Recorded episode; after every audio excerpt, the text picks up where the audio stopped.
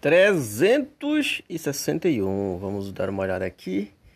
E vamos ver quais são os jogos da PlayStation Plus de janeiro de 2011. Já começando o novo ano.